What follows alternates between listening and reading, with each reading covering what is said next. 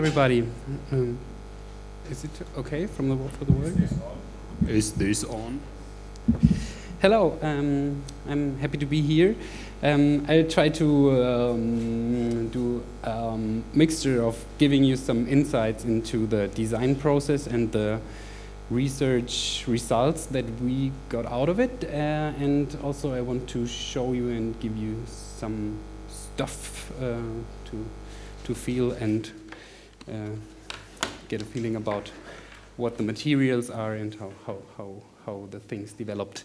Um, I'm talking about this instrument today, which is the first prototype that we, um, we the first instrument that we developed within the research team without students involved, just the three of us.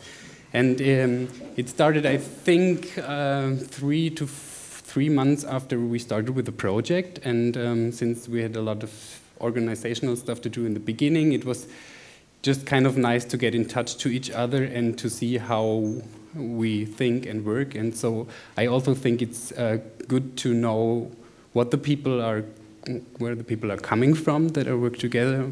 So the design team for that instrument was Amelie Hinrichsen, Till Bovermann, and me. Amelie um, studied product design and uh, worked with dancers, and so um, the first um, thing that is maybe an important issue for her is body and movement. We will uh, see that later on. And um, then we have uh, Till Bovermann, who studied um, informatics and robotics uh, and uh, made his PhD on tangible audio interfaces. So he also had some experience with sound design and working with objects in, in, in the sound area. And as I was also uh, already introduced, I studied audio and video engineering and then went into uh, art and media and um, uh, did a lot of experimental sound thingies before the project started. So, um, and um, I would say that the combination of these three people working together are one of the main factors that the instrument is like it is. And um, um one important uh, thing to to understand um, uh, is how design processes can work, and I think um, there is a way to research about that and to get information about technology and materials from the internet, but in the end, it's a circular process that you uh, do with your hands and you think with your hands. And when we started um, with this thingy, it was just the idea to have a week of come together, uh, have a um, talk about some ideas and then go decide for one and um, see what's coming out. And I th think the first starting point uh, for that instrument was Amelie coming up with this here, which already is quite close to what we have now. Uh, not in terms of material um, and this will be the first thing that I will just hand out and give to you so that you can just give it around and then give it back. Um, after um, the first sessions and the first ideas, there was immediately a possibility to play a concert. that was in Amsterdam, uh, and it was a few weeks after we started working on, on, on designing an instrument.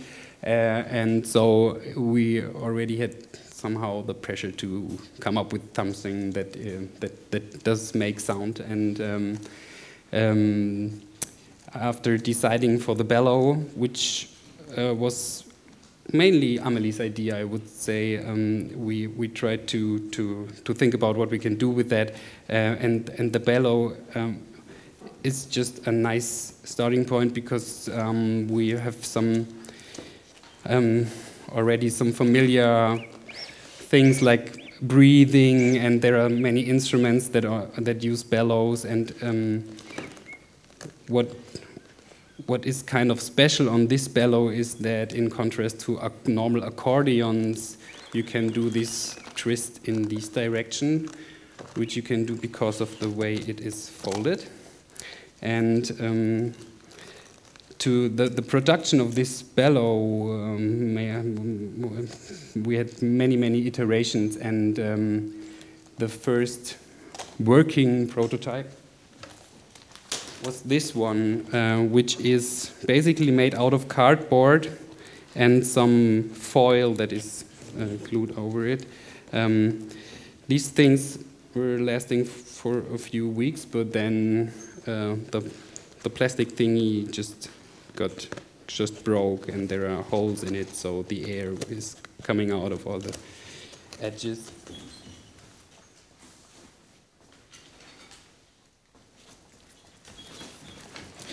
And uh, so, uh, after a few weeks, we decided that this cannot be the, the way for the bellow to, because it will just not survive uh, long enough.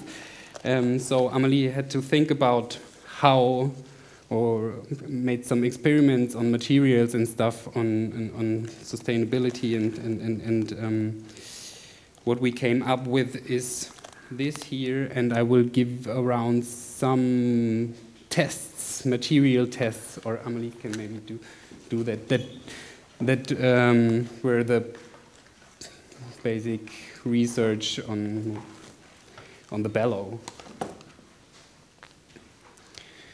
And they are quite different. And I will also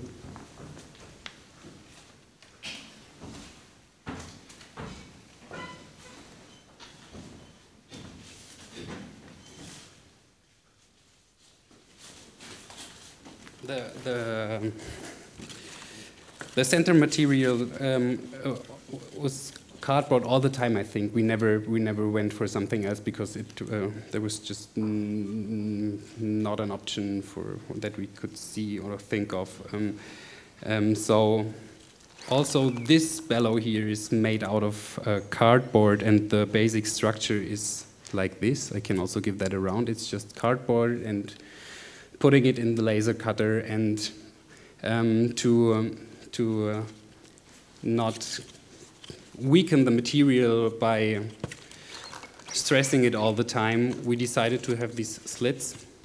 So, uh, and in the end, this turned out to be a coincident and nice idea because um, then we could put light in, which is a um, big issue for performance because you move the bellow, you do sounds, and people can just recognize who is playing what.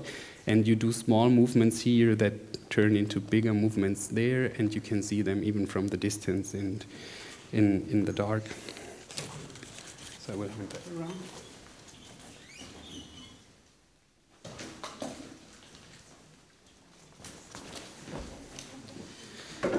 Um, then I will hand out the first working prototypes, one as a whole,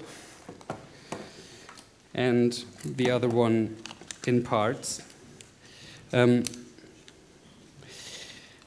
technology within the, the whole um, instrument changed a lot. So we started with a small Arduino, and uh, the way we we have um, we um, design sensors and stuff changed a bit, um, but the, the basic idea was to have a kind of a mixture between a, a, a digital sensorium and to have analog inputs as well. So by pushing and pulling, you can pump air, uh, and you have two ventiles, one for air flowing in and one for air flowing out, and there are two microphones. and uh, the position of that microphones also changed a lot. At the beginning, we had two uh, tubes coming out here connected to a microphone that was external. Within that version, we had some little clamps here where you could clip small microphones in. And in the end, everything went inside the, the instrument.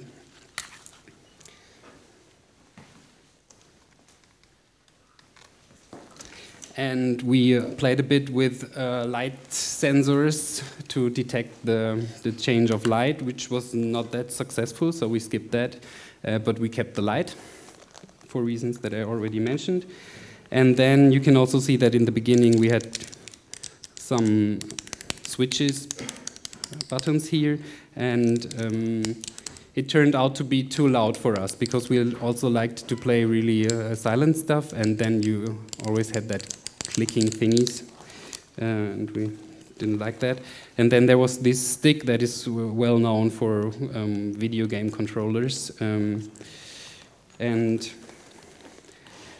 well, Till liked it, I think, um, and played a lot with it. Um, Amelie, you, I was not that happy with the with the with the sticks, um, and in the end, we changed the whole technology for having capacitive sensing, which means I have uh, several um, surfaces here that I can touch, and two more here, um, and what is also inside that um, handpiece part is um, an inertial measurement unit where you can measure uh, acceleration and um, magnitude and, and, orientation and stuff.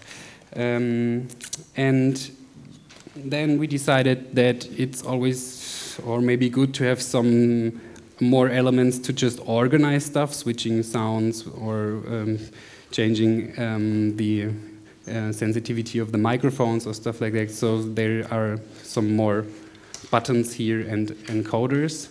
So in the end, it uh, is a combination of, of, of this analog input and, and, and a purely uh, a, a, controller. But um, what is one of the uh, important um, research results for us is that Alberto already mentioned the, the constraint, the, the possibility within digital systems to just build new constraints and that this forms somehow um, identity and, and, and, and nice, um, nice behavior that is uh, pretty different to what um, a lot of computer musicians use when they use this kind of stuff because they just map one of these sliders or knobs, knobs to one parameter, and you can always hear that. You can also hear that in modular synth performances because you just have two hands and you can maybe turn two knobs and uh, that's it. And this is somehow not how um, physical instruments work because they're they are quite complex system. Uh, uh if you hit a string on a guitar, then the the, the, string is somehow communicating with the resonant body, and there's a lot of things going on. And so, what we like within that instrument is that there are already some constraints within the object that uh, gives somehow identity, and there's this uh, nice term of uh, um, affordances, um, uh, which means that the object is somehow giving you some um, possibilities that you can explore and um, that made it special and made it a, a, a, nice thing. For example, I cannot push and pull air through that ventiles, getting it um, as an audio stream without also influencing many other parameters like acceleration, acceler acceleration. And um, this is what we think is a, a good decision when, when designing um, controllers for, for digital processes to already make them somehow uh, uh, strange and put some constraints and, and interrelations in between it to, to have some complexity to work with and to get some out ideas out of, out of that object. And uh, it, for me, it is, it, on, on the one hand, it is hard to, to be creative with, with something like this because you really have to observe and explore what's happening. But it's even harder for me, at least, to, to be creative with, with this kind of, of, of stuff. It doesn't tell me something. So, um, before I have five more minutes, so I uh, just want to show some of the patches. Um, there are normal or pretty straightforward patches that that have some filtering controlled by the orientation of the hand, and you can push and pull air through it and filter these air to get some, some different sounds.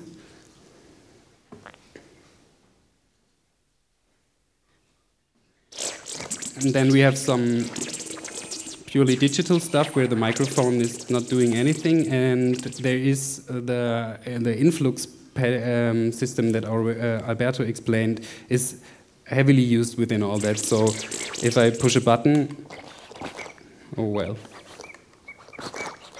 then it's doing nothing anymore. That's strange. Ah. if I push a button, I get a new mapping. The sound synthesis stays the same, but just the mapping from the parameters to the thing is new. And so that is a strategy that I also used yesterday. And what I really like is I, I, I, I I'm, I'm on stage and I, I'm not decide on the mapping. I just get a mapping and I, I, have to learn the instrument on stage. And that is something that I really like because it, it keeps me paying attention, uh, keeps me being in focus, and um, helps me a lot, not just spitting out movements and stuff that, that I have rehearsed a th thousand times without being focused on what's actually uh, happening. And um, one of the patches that is using the microphone and this influx strategy is this one here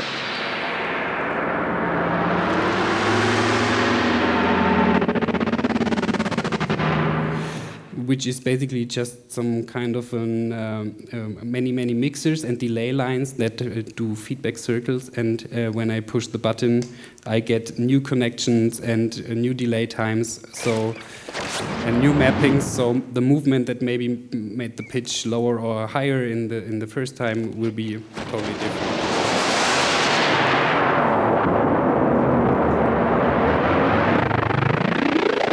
So um, this is what Alberto mentioned with observing. I, I, observing is a big part. It's not just I know and if I push the key, then it's it's this pitch, and if I push the next, it's that. I have always be um, um, in focus, and the instrument is more like a, a, play partner that has his own identity, and that I'm try to to communicate with that. That is what is coming out.